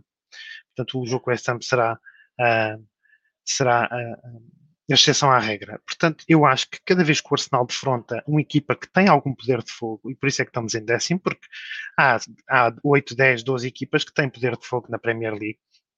Ah, o Southampton, por exemplo, vamos jogar agora, tem Wings, etc. Não cria nada. O- pela primeira vez, eu não me lembro, se calhar já aconteceu outra vez, os highlights no site do Arsenal tiveram as entrevistas após o jogo, porque nós criámos duas coisas. O Aubameyang arranjou espaço na, na, na área e rematou, pum, a bola vai à figura, e o Bellerin remata num ressalto que vem do guarda-redes adversário, a bola vai para a entrada da área e ele remata. Ponto. Nós não criámos mais nada. Zero. Zero. Um, e isso não é só culpa do Niles ou do Tierney. O Tierney uh, seria uma boa adição a nível ofensivo, porque tem criado muito. Aliás, eu estava a ver os, os jogadores que mais criaram pelo Arsenal esta época. O primeiro é o Smith Rowe, que está dois, uh, duas oportunidades médias por jogo, que depois até comparei com as do Ozil. O segundo é o Tierney e o terceiro é o William. O William é o terceiro jogador do Arsenal que, que faz mais passos-chave. E eu acho que contra o Crystal Palace foi, epá, não há muito a dizer. Aquilo foi uma miséria na primeira parte, foi uma miséria na segunda, foi criar zero. Foi uma, uma merda de jogo, basicamente. Muito bem, Mateus. Um, tens 5 minutos para falar deste jogo com o Crystal Palace, se quiseres, para depois irmos para o jogo com o Newcastle. Não, menos, provavelmente. Nem precisa tanto. Talvez, talvez eu precise para falar um outro negócio aí. É, cara, o jogo foi uma merda. A gente não criou porra nenhuma. Né? Foi um jogo chato, daqueles que. Eu tava falando, assim, quem acompanha um pouco mais nosso perfil lá na no Brasil, eu falei, falei não se empolguem com o que tem acontecido. Nós basicamente batemos em bêbado. Normalmente foi isso. Só que o Crystal Palace não é bem um bêbado, né? Talvez seja um que começou a beber tem duas horas, está meio tonto só, né?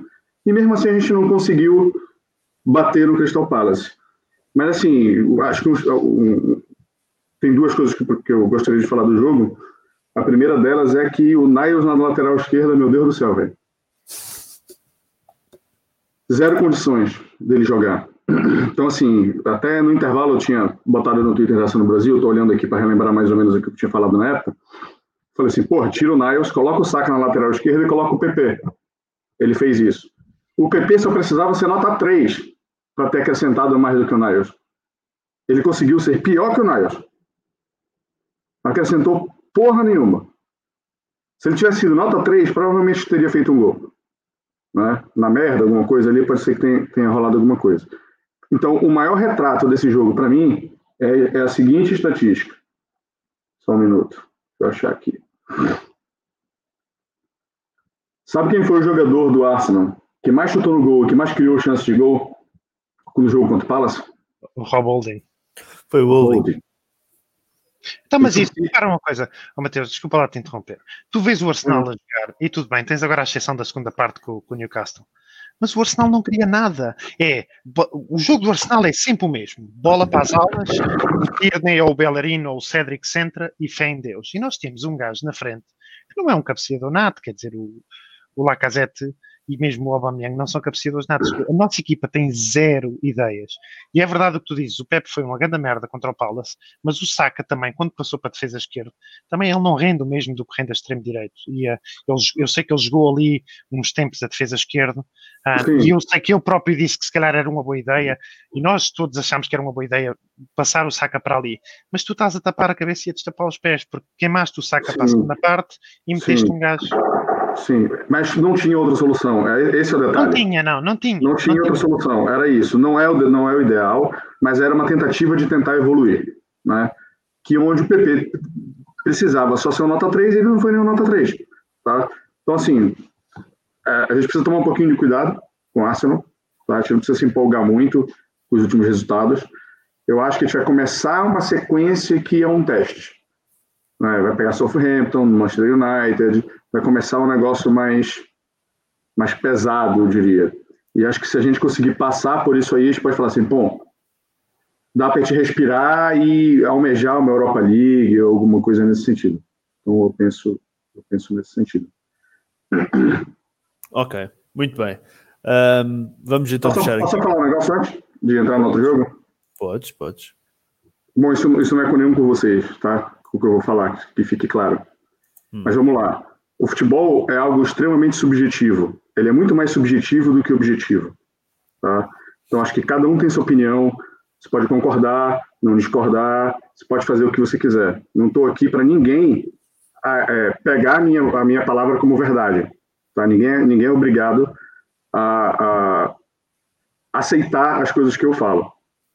Mas, assim, eu não posso e não vou aceitar com que uma pessoa que nem debateu que nem, nem tentou expor o seu lado, vá tentar me pegar e me tirar para comédia em rede social. Eu não vou aceitar isso. Tá? Isso é, é, é inaceitável. Então, se quiser debater, se quiser falar alguma coisa, eu falo principalmente com os bloggers do Brasil, né, de, de, de, de, de Arsenal e o cacete. Tá? Se quiser, marca e a gente debate. Não tem problema nenhum. Quer, quer convidar no podcast? A gente, a gente conversa. Não há problema com relação a isso. Não sou dono da verdade, não sou dono do Arsenal no Brasil, eu não tenho nada com isso. E vou falar um negócio bem sincero. Por mim, eu já teria saído do Arsenal Brasil e teria ficado exatamente na minha. Porque é um saco gerir as nossas redes sociais. São 12 anos fazendo isso. Eu não ganho para estar tá fazendo isso. Eu não tenho privilégio nenhum para estar tá fazendo isso, para ficar tendo, recebendo hate de internet todo dia. Então, se quiser marcar, se quiser que eu participe num, num, num podcast, igual como a gente está fazendo aqui agora, eu não vejo problema nenhum, tá? E para todo mundo, ninguém é obrigado a concordar com o que eu estou falando. Você Olha. pode tirar coisas positivas, pode tirar coisas negativas, pode não concordar, desde que a gente seja respeitoso. Só isso. Olha, Ricardo, desculpa lá. Eu vou concordar com o Mateus e, e, acho que uma coisa que eu tenho a acrescentar a isso é que todos nós temos ideias diferentes e debatemos ideias. Acho que temos um, um, um objetivo comum que é que o Arsenal ganhe. Eu tenho um gajo qualquer aí vir aí para, para, para me fazer um, uma mudança na velocidade da internet e gostava só de dizer dois minutos, uma coisa, porque eu em princípio vou ter que sair logo a seguir isso. Pode ser? Sim, sim, claro. força. Ok, ok, pronto. Um, primeiro, gostava de falar do Smith Rowe. O Smith Rowe, uh, eu acho que nós, nós temos que ser não podemos ser fundamentalistas. E eu vou, vou já dizer, é assim, um, o que é que eu quero dizer com isto? Tu não podes dizer, pá, e não é só o Smith Rowe, pá, o Saka não funciona bem, a defesa esquerda, ou o Tierney defensivamente tem um bocado a aprender, ou, ou o, o Pep está uma grande merda, mas o Pep toda a gente concorda com isso. Ou o Smith Rowe devia rematar mais. Eu estive a ver as estatísticas, o Smith Rowe tem três remates em cinco jogos. Eu lembro-me que o Wenger falava muito do Ozil rematar mais e ter mais oportunidades, e acho que também se aplica ao Smith Rowe. Ele devia rematar mais, devia arriscar mais, se calhar uns remates, não só ele, mas se calhar uns remates de fora da área contra o Palace, talvez tivessem criado mais algum perigo. E eu acho que nós devemos poder ser exigentes, e eu sou exigente. Quem joga no Arsenal, no 11 do Arsenal titular, num jogo da Premier League, para mim, está sob escrutínio. Por isso é que eles ganham. Mesmo o Smith Rowe deve ganhar 50 mil por semana, é porque ele está sob escrutínio, ou 20 mil, ou 30 mil, e agora vai renovar e merece, e provavelmente vai, vai, vai ganhar mais. Eu acho que o Smith Rowe tem uma característica que eu adoro, que é o Smith Rowe a mexer-se com a bola, faz-me lembrar o Ozil e outros predestinados, que é o jogador que mexe com a bola sempre com a cabeça no ar. Não é tipo o Chaka, que parece estar a progredir com a bola, parece que vai com um andarilho, tem que estar sempre a olhar para a bola e parece estar sempre com medo, parece que tem sempre aquela sensação que ele vai perder a bola. O Smith Rowe não, é um gajo que flui, é um gajo que joga muito a bola de primeira, faz-me lembrar um bocadinho o Iniesta. Mas o Smith Rowe ainda não remata o suficiente à baliza, ainda só fez cinco jogos e um, temos que dar espaço. E eu sei que às vezes parece que não é uh, muito consensual. Mas, na minha opinião, o Arsenal, se quisesse chegar, eu já não acredito, eu não estou tão otimista como o Mateus, eu não acredito que a gente chegue a top 6. Tu olhas, estamos a 13 pontos ou 14 do primeiro, mas nós não conseguimos, tínhamos dois jogos em casa contra equipas do fundo da tabela e nem aí conseguimos ganhar. Eu acho que enquanto o Arteta não sair, a coisa não vai encarrilar e este ano, talvez uma taça, não sei, mas top 8 no máximo. Um, duvido que a gente consiga a Liga Europa sequer. Mas eu acho que nós precisamos de um número 10, de um gajo para partilhar o campo com o Smith Rowe e precisamos dar tempo ao miúdo, porque o miúdo tem bons números ainda, um, mas ele vai ser testado agora. E já nem falo dele ser propenso a lesões, espero que ele não tenha nenhuma lesão, mas ele vai ser testado agora a sério. E quanto mais pressão tu pões nele, se calhar pode ser até um pouco contraproducente. E o mesmo se aplica a ele. E nós podemos dizer, ou devemos poder dizer, pá, o Gabi já não marca o assist há um ano, sem, sem ser, ah, foda-se, és um hater. Ou o Smith Rowe uh, jogou uma grande merda contra o Palace. Jogou, todos jogaram, não foi só ele, todos jogaram uma grande merda contra o Palace. Tu tens um, uns highlights no arsenal.com que são 30 segundos ou um minuto, man, a, a coisa não carburou bem. Sem, sem, sem ter que ser hater, percebes? No fim do jogo do Palace, uh, e vou só dizer mais isto, no fim do jogo do Palace, não foi aqui, não foram vocês, mas nas redes sociais, um a cada cinco, ou dois, ou três a cada cinco, já foda-se, manda o Aubameyang para o banco. O Aubameyang é o jogador do Arsenal neste momento. É ele e mais 10. Porque ele é um predestinado, porque ele é um homem-gol, e se ele não está a jogar bem, o treinador tem que o pôr a jogar bem. Se o treinador não põe a jogar bem, o treinador tem que ir com o caralho e tem que vir outro treinador. Porque ele é um predestinado. Tu não podes começar a encostar o Aubameyang, senão qualquer dia, pá, foda-se, estamos fedidos, né? E uma última palavra para o William. O William fez uma grande época o ano passado no Chelsea. E ao contrário do Peter Shea, o William não veio para o Arsenal porque o treinador não o pôs a jogar a final da Taça da Liga. Foi por isso que o Peter Shea veio para o Arsenal, chateou-se lá com o Mourinho e veio. O William veio para o Arsenal porque o Arsenal deu-lhe 3 anos de contrato. Ele não é do Arsenal desde pequenino. Mas o William é um bom jogador. E se ele não está a jogar bem, o William é um grande jogador. Não é um fenomenal como um Aubameyang, não o põe no mesmo patamar. Mas se o William não está a jogar bem, tem que se perceber porquê. E tem que se pô-lo a jogar bem. Não que a gente precise agora de, de, de de outro jogador para o tridente ofensivo, para entrar já a titular com o Southampton, acho que o Saka, o Lacazette e o Aubameyang é um bom tridente, mas isso não, não dura sempre. O Lacazette tem picos e baixos de forma, um, o próprio Saka também pode ser preciso noutros lados, e nós temos que potenciar, potenciar o William, porque o William é um grande jogador. E pronto, eu gostava de dizer isto. É preciso saber não ser fundamentalista, na minha opinião, é preciso saber criticar. E eu, ao contrário de alguns de vocês, que eu sei que cada um tem a sua opinião, eu consigo criticar um jogador e gostar dele na mesma. E eu, para mim, não há, eu não, o Arsenal não é o Arsenal sub-23 e esta merda não é um campo de férias. Está no 11, tem que jogar bem. Se não jogou bem, percebe-se porquê, e é lógico depois tenta-se, uh, uh, estava fora de posição, etc e tal, né? por essa lógica também o Saka não jogava bem a defesa esquerda ah, e não renova, não, não é isso. Mas tem, se, não, se não jogou bem, tem que se tentar jogar bem. Se, se durante um período largo não rende, tem que sair do 11 e tem que eventualmente arranjar melhor. É a minha opinião. Okay. Eu, vou, eu, eu, vou além, só para complementar o que o, o Vargas está falando. O, o futebol é tão subjetivo que o que tu fala hoje talvez não vale mais amanhã, cara. E as pessoas não conseguem perceber isso. Parece que, que você faz. Eu costumo dizer o seguinte: vou usar outro jogador aí para não dar polêmica.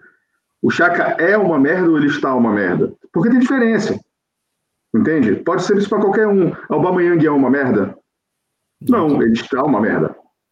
Né? Então as coisas podem mudar. E aí as pessoas acham que não. Porque se eu falei uma coisa 15 dias atrás, elas vão te ressuscitar uma coisa de dois anos atrás, para chegar assim, ah, mas a tua opinião era essa. Eu falei, legal, eu mudei, qual é o problema? Eu mudei, a pessoa fez com que eu mudasse de opinião. Então, é, é, esse mundo do, do, futebol é muito tóxico nesse sentido. Eu não gosto disso. É. É assim, eu, eu, e o mestre estamos nestes podcasts desde o podcast 1. Já, disse, já falámos aqui de jogadores que nunca mais acaba. Já mandámos para aí tiros nos pés que nunca mais acaba. Pá, futebol é assim, não, não, há, não, há, não há hipótese. Relativamente então, ao... Houve uma vez que eu fui buscar já não sei que era do Ayobi. Opa, quando é que eu fui uma que eu fui Não me digas chamaste-lhe Nigerian Messi. Não, não tinha sido eu, foi alguém aqui no podcast, já não lembro quem era, e eu fui desencantar ali uns 10 segundos em que eles falavam com o Ayobi e tinha não sei quem era, não sei se, não, já não me lembro, mas acho que não era eu, mas foi para mandar a, foi para mandar uma piada qualquer e alguém tinha dito que o opa, acho que no, o era o, era o rei e era o rei da batatada e depois era o que era. Uh, mas sim, isso é o. Pá, isto um gajo pode. É, a coisa boa é um gajo poder mudar de opinião, se não fica erra... se ficar errou uma vez, agora vou ter que ficar errado para sempre. Não, tá posso mudar a minha opinião. Exato, e os padrões têm que ser altos, né?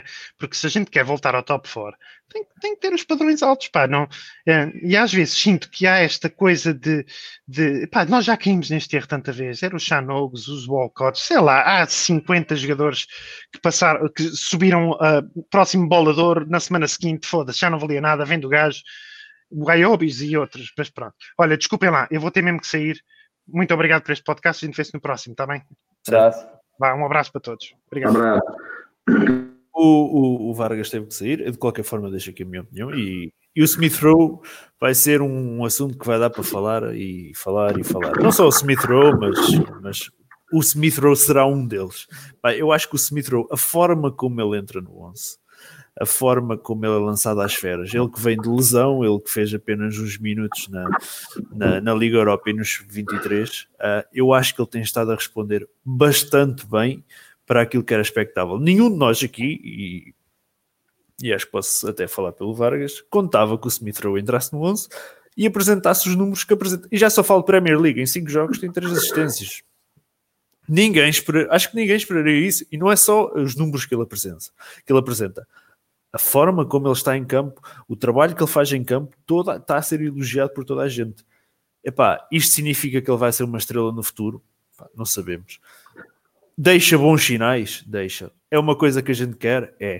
O, o o ano passado, também começou assim e a gente teve, uma, teve o ano passado, há dois anos, já não tinha certeza. E, e, nós tivemos aquela necessidade de o segurar porque sabíamos que estava ali um, um bom jogador. Se, se o Smith Rowe continuar assim até ao final da temporada, com, este, com, com a qualidade que apresenta em campo, a somar números, como está a somar, opá, é ótimo para nós. Agora é assim o Smith Rowe é, um, é meu número 10 de exceção, de, de, de, de, eleição. Não é, claramente, não é. Se a, gente, se a gente for buscar um número 10 de topo, se a gente agora, em janeiro, for buscar o Awar, epá, para mim é ótimo. Claro que sim, para mim é ótimo. O, o, o, o, o Smith Rowe vai sentar um Awar. Não, não vai. À partida, teoricamente, não o irá fazer.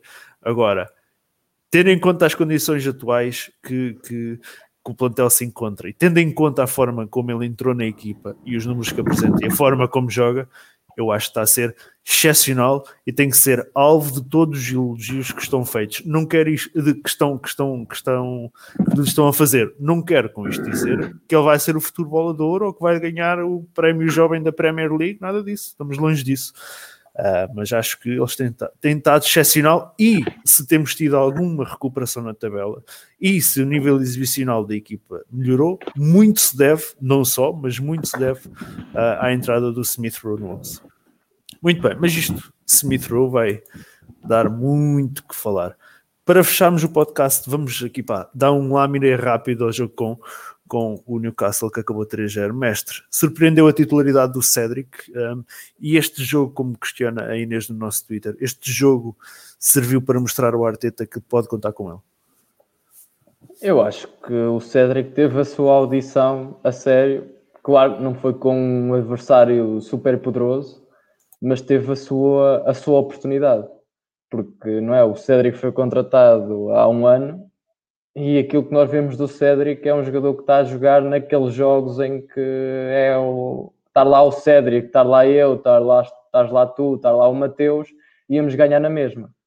Uh, porque aqueles jogos de Liga Europa não são nada para, para ver quem é que são. Dá para ver alguns jogadores que têm qualidade e que podem merecer alguns minutos, mas não pode ser termo de comparação para jogos de, de Premier League que é certo é que o Cédric, apesar de na primeira parte ter tido ali alguns momentos que se notava alguma falta de confiança em termos de alguns passos, falhou alguns passos, uh, alguns confrontos diretos, acabou por não, não sair a melhor, mas o que é certo, na segunda parte veio um jogador totalmente diferente, assim como a equipa, acaba por fazer uh, ser um dos melhores em campo, acaba por fazer uma assistência numa jogada de, de esforço, do esforço individual dele e, de, e também de qualidade e decisão e acabou por, eh, por merecer a chamada, acabou por dar motivos ao treinador para no próximo jogo o escolher. E o próximo jogo, se ele for titular, certeza que vai ser um jogo muito importante para ele. É um jogo contra o Southampton, uma antiga equipa. Uh, certeza que é um jogo em que a motivação dele, se, se for outra vez chamado, vai estar ainda mais do que, do que teve neste jogo, ou seja, vai estar, eh, vai estar a sua, numa motivação máxima para, para ter a melhor performance possível. E por isso eu também neste momento acho que eh, fez o suficiente, o suficiente para ser novamente eh, titular e merecer uma oportunidade, porque o Bellerin já jogou muitos jogos pelo clube, já tem muitos anos pelo clube, nós sabemos o que é que ele vale, nós sabemos o que é que ele pode dar, nós sabemos o que é que ele não dá à equipa, o Cédric, temos a consciência do que é que ele pode dar, conhecemos de outros palcos, nós então conhecemos o Cédric bastante bem, mas no Arsenal não conhecemos o, Cédric. Ele deu agora uma boa resposta, vamos perceber o que é que conseguimos tirar dele. E eu não acredito que ele seja melhor que o Bellerin, ah, sinceramente. Acho que são dois jogadores que podem estar a um nível semelhante. Uh, o Cédric não é muito melhor que o Bellerin, mas o Cédric pode ter aqui um momento de forma bastante importante e pode nos trazer coisas para a equipa que o Bellerin não está a conseguir, uh, conseguir trazer. Em relação ao jogo, a primeira parte tivemos bem, tivemos oportunidades. Ah, não acho que estivéssemos mal, tivemos oportunidades. O Amanhã teve bastantes lances até de um para um e podia ter sido melhor. O David Luiz cabeceou sozinho na, na área e normalmente não falha um lance daqueles. Falhou uh, dois. na segunda parte também. Pois, e tivemos o Aubameyang a falhar um lance que normalmente não falha. Tivemos outras oportunidades, a equipa estava a conseguir construir algum caudal ofensivo, faltava, faltava meter a bola lá dentro. Na segunda parte conseguimos meter a bola lá dentro. Um bom golo, uma jogada de equipa, uma jogada rápida. O Lacazette vem cá atrás receber, passa para o parteio, o parteio uh, desbloqueia logo para o Aubameyang o Aubameyang com espaço num para um Uh, normalmente é muito forte, não tem provado isso nos últimos jogos, mas neste jogo acabou na segunda parte por, uh, por compensar aquilo que não fez na primeira ou aquilo que falhou na primeira, e a partir daí a equipa começou a ficar muito confiante.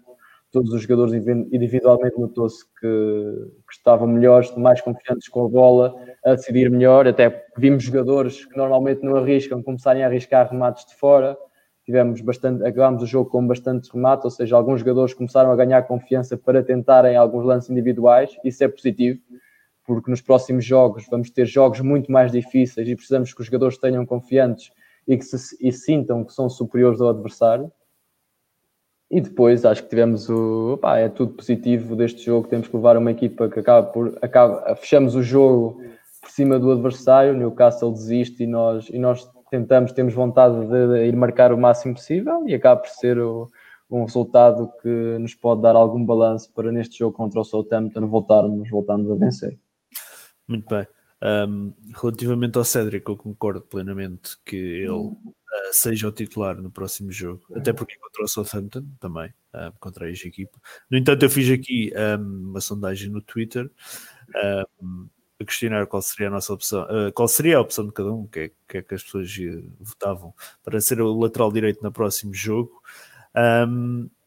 Coloquei Hector Bellerin, Cédric ou Maitland Niles.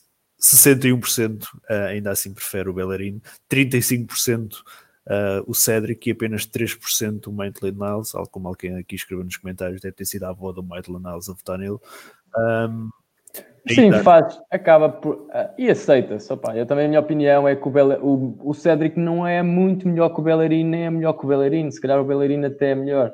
Eu, neste caso, é aproveitar que ele teve uma. respondeu bem no Sim. seu primeiro teste a sério, acaba por responder bem e quer aproveitar o momento do jogador e pô-lo a jogar novamente contra, contra uma equipa que, por acaso, lhe pode dar ainda mais motivação para ter uma ainda melhor performance. É como tu, o holding, aqui ninguém acha que o holding é, é o supra-sumo dos centrais ingleses e da Premier League.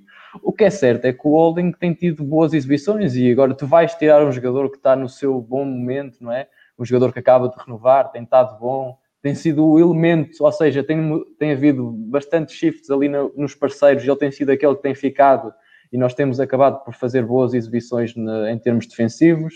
Claro que eu não acho que ele seja o melhor central, nem é o melhor central do Arsenal, quanto mais da, da Premier League e do uhum. futebol inglês.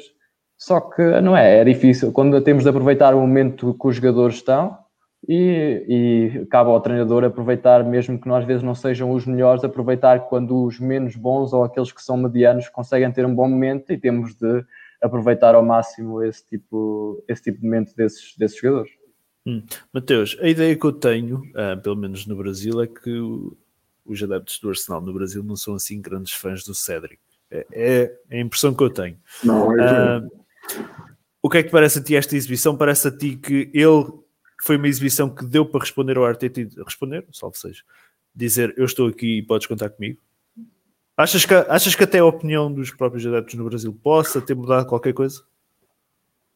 Hum, é muito difícil dizer, é, é muito difícil avaliar por um jogo, cara. É, é a minha opinião, assim. Ele pode ter feito um jogo bom, mas ter sido só aquele, sabe? Não sei, é, é, é, não sei se é muito correto fazer uma análise não, Cedric é, titular jogou, jogou bem, pô, mas vamos lá, qual é o, qual é o, o comparativo do Cedric hoje? É o Bellerin em uma fase. É isso. Então, assim, é, é, é, é muito complicado para para afirmar um negócio desse assim bem rapidamente. Agora, achei ele mais sólido defensivamente do que o Bellerin. Mas assim, a gente costuma dizer que o Bellerin é uma avenida no Brasil.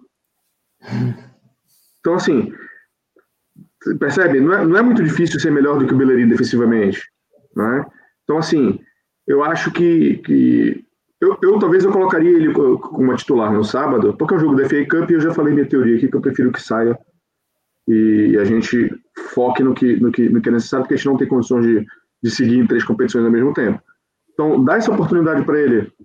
Né? Fala assim, vamos lá, joga mais essa aqui. Se você me convencer nessa, pode ser que a gente, que a gente lá para a Premier League, a gente consiga é, é, pensar em Cedric, em Cedric titular. Entendeu? É, é eu, eu, vejo eu vejo eu vejo um, um, pouco por esse lado assim também. Muito bem. Um, aqui o Marco Silva, e para fecharmos o, o podcast, um, disse que questiona se o PP tem a vida cada vez mais complicada, porque claramente o William prefere o William, se continuar assim, se faz sentido mantê-lo no verão. O que é que vocês acham? Agora que temos lá o Saka, uh, e, e, vocês, Mateus, na, acho que foram vocês na Arsenal Brasil, que até partilharam um tweet interessante, que os números do Saka na, na, na direita dispararam a nível de gols e assistências para aquilo que, que eram os números na esquerda, com mais uma opção com o William um, com Martinelli, que pode fazer essa posição também, e Aubameyang também a pode fazer, a vida fica muito complicada para o PP. Faz sentido mantê-lo no verão? Cara, eu não sei, velho. Pergunta difícil, assim. Mas na minha opinião, talvez ele possa ser um, um pode ser um ativo que pode que pode nos dar o dinheiro necessário para contratar algo que realmente precise, sabe? Hum. A gente não vai conseguir mais do que a gente pagou nele, mas talvez a gente consiga ali uns 40. Acho que dá para pegar. Se alguém pegar e pagar 40 milhões, fala assim, ó, leva, toma, tá aqui. Balada de presente pode levar. Né? E aí isso aí pode ajudar a gente, ou possibilitar a gente a pegar um ar, a pegar algum outro jogador que seja realmente mais interessante. Eu acho que a gente está acho que a gente está bem servido ali pela direita, assim, dá, dá para Assim, eu, talvez eu ficasse um pouco mais seguro se o William estivesse entregando aquilo que a gente gostaria que ele entregasse, entendeu? Sim, mas é, está, é tal confiança que o Arteta deposita no.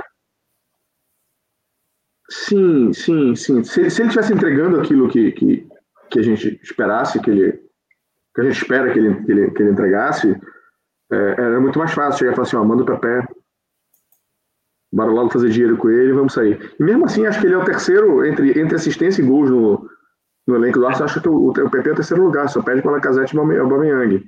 Sim. Mas, é, enfim, tal, talvez seja uma saída se desfazer dele. Hum. Mestre. É, começa a ser um caso complicado. Ele acaba por vir também num negócio de contornos um bocado obscuros. Uh, se calhar, não é se calhar, pagámos claramente acima do valor de mercado dele ou pelo menos o valor que, que seria, que seria justo. Uh, é um jogador que nota-se que pode criar números e nós vemos que ele tem capacidade para, para ter impacto no jogo. E nota-se que tem qualidade técnica, que consegue fazer as coisas, uh, só que não sei, não sei, há jogadores que não se adaptam, mas normalmente aqueles que são os grandes jogadores adaptam-se em qualquer lado e o PP não, não tem conseguido isso. Nota parece que é um jogador que não tem confiança nas suas capacidades, ou parece que nos momentos tem super confiança e noutros momentos parece que não tem confiança nenhuma. Uh, arrematar a baliza tem sido tão complicado, é capaz até de sair de um lance, mas depois parece que remata sem força, parece que não joga com a vontade suficiente. E se é um jogador que não conta para o Emery, teve dificuldades o Arteta volta a ter dificuldades, estamos a falar de dois anos de um investimento de 80 milhões que acaba por ter pouca produção dentro de campo para aquilo que é, que é o valor, que nós devemos ter sempre que olhar para o valor. Se ele, tivesse, se ele tivesse tido outro valor, uns 10 milhões, 15 milhões, se calhar a nossa paciência era outra ou as perspectivas seriam outras. Agora, sendo um ativo que custou 80 milhões e que parece não entregar, Uh, se calhar, como o Mateus disse, uma proposta de 40, 50 milhões, acho que o Arsenal devia pensar, porque começa a faltar tempo para ele produzir alguma coisa. Eventualmente até pode correr bem, ele até pode ir para outro clube e ser um jogador de caraças, mas o que é certo é que aquilo que ele teve no Arsenal não justifica ser titular, porque há outros jogadores que conseguem entregar mais do que ele em todos os momentos do jogo. Sim, e pode uh, financiar fundos para a contratação de outros. É um jogador que realmente seja aquilo que o treinador quer ou que o clube Exatamente. precisa e faça a diferença. Exatamente. Uh, muito bem. Fechando o jogo então com, com o, o Newcastle rapidamente. Mestre, melhor em campo para ti. Nem te pergunto Eu- porquê, só o melhor em campo. Não, eu vou. Contra mim vou falar e vou dar ao Aubameyang. Acho que depois daquela primeira parte eu tirava, mas pronto, por isso é que eu não sou treinador. Ah, e ele acaba por ficar em campo, marca dois gols. Houve outros jogadores. Eu gostei muito do Chaka, pá, a malta não. pá, mas eu olhei para o Chaka e gostei muito do jogo dele. Achei que teve muito bem, estava sempre a decidir bem, recuperou imensas bolas contra jogadores muito mais rápidos que ele principalmente contra o Almirão, e muitas vezes ganhou du- no, no duelo. Ou seja, acho que teve muito bem. Uh, e o meio campo, talvez, dele e o Partey, claro que o Chaka já teve, já devia, não, não devia estar no Arsenal, mas estando, é o que é. Uh, quando está bem, merece, merece jogar e pode ser uma boa parceria. Uh, mas sim, o Aubameyang merece, fez os dois golos e espero que, que faça outros dois no, no próximo jogo. Para mim, é o melhor em campo. Hum, Mateus. Eu vou me Eu vou me Até como voto de confiança mesmo, sabe? De que, que ele pode. De, de desejo que ele volte. Mas assim, quem marca dois gols numa partida e é, e é como eu diria, fundamental para a vitória, não tem como, não tem como ser melhor da partida assim. Mas eu destaca- destacaria muito a dupla de meio de campo, que é o Partey e o Chaka. Eu acho que o Chaka é, ele faz algumas merdas de vez em quando, é verdade, mas acho que ele tem. eu- talvez ele esteja vivendo a melhor fase dele no Arsenal agora, vou ser bem sincero. Hum. Ele tá, ele, tá não para não pra merecer um Man of the Match, tá? Mas é, é, acho que ele foi o jogador que mais recuperou bola cara, no, no jogo Sim. ontem. É um negócio. é um negócio- ele, ele tem jogado bem. Acho que, acho talvez a gente tenha encontrado uma, uma, uma boa dupla ali entre Partey e Chaka. Tal- é, Talvez seja a- a melhor combinação que a gente tenha no elenco atual. Ainda bem que o Vargas não está aqui agora, pá. Não, mas eu, mais uma vez, eu repito, não tenho, não, não tenho pretensão de estar certo. Assim, é, é o que eu acho. E quem não achar, legal. Não acho. E as alternativas, estamos a falar que é o El Neni e o Ceballos. pá, não Sim, é a verdade. falar, eh, uma coisa é estás a escolher o Chapa, quando tens. o- olha, tenho aqui o Modric, tenho aqui o Casemiro, tenho aqui mais não sei quem, o Kroos. Opa, olha, prefiro o Chaka. Não. Agora, opções são El Neni e, E Ceballos. Ou Willock. o Partey é claramente, e se nós não precisamos de ver, basta, basta, basta ver 5 minutos, mesmo que não conhecêssemos o jogador, é é Sim. óbvio que é o melhor, é óbvio. Por isso, depois a partir daí estamos a escolher o menos pior e neste momento o Chaka acho que é o menos pior. Sim. Ahm, epá, eu acho que seria fácil ahm, dar o prémio de jogo ao Aubameyang pelos dois golos. Ah, mas vou para o Partey. Ah, ele apenas, acho que é apenas o oitavo jogo que ele faz esta temporada, desde que chegou do Atlético.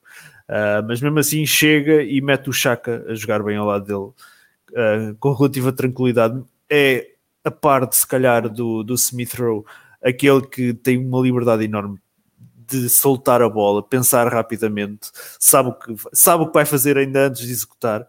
Ah, e lá está, é, deste, é daquelas contratações que a gente tem que fazer, ah, mesmo que não consigamos fazer muitas por janela, é daquelas que a gente sabe. Vamos, deix- vamos deixar nota aqui, mas sabemos que o, o que vai chegar vai entrar direto na equipa e vai fazer logo diferença. E o Partey é um, de- é um desses jogadores e, e leva para mim o, o, o, o prémio de melhor em campo e depois tem aquela assistência sensacional para, para o, o Aubameyang. Epá, rematar não, não foi muito com ele, pelo menos mandou lá na primeira parte logo uma para as couves, mas ah, leva-me ao prémio. Eu fiz, fiz a, questão, a questão do melhor em campo contra o Newcastle no Twitter, entre Partey, Saka, Smith Rowe Aubameyang. Smith Rowe ganhou com 44% dos votos, Partey ficou em segundo 26%, Aubameyang 16% e Saka com um, 14% dos votos. Muito bem, amigos, fechamos este podcast, já Está vai hora. longo, longo, longo, longo, longo, mas lá está, fechamos, A hora do asilo já não volta. acabou a hora do asilo, fechou o tópico, fechou o assunto, morto e enterrado, boa sorte para o asilo lá no Fenerbahçe. um, é o que a gente lhe deseja e agora nós seguimos com a nossa vida aqui no Arsenal. Uh, Mestre Mateus e ao Vargas também que nos está aqui agora, mas muito obrigado pela vossa presença. Regressamos para a semana quarta-feira, apontem na vossa agenda, depois de jornada dupla com Southampton para a taça no sábado e para o campeonato na terça-feira. Estaremos então de regresso na quarta-feira. Já sabem, não deixem de subscrever o canal para ficarem aqui sempre com os nossos diretos, com as notificações dos nossos diretos. E claro, se gostam desses podcasts e querem apoiar este projeto, a nossa plataforma de streams, façam-no no Patreon, o link está aí na descrição, patreon.com.br a partir de um dólar e meio por mês podem apoiar este projeto. Mestre Mateus, muito obrigado pela vossa presença. Este podcast ficará disponível a partir da, ao final do dia da manhã no Spotify e então até para a semana. A pedir Arsenal.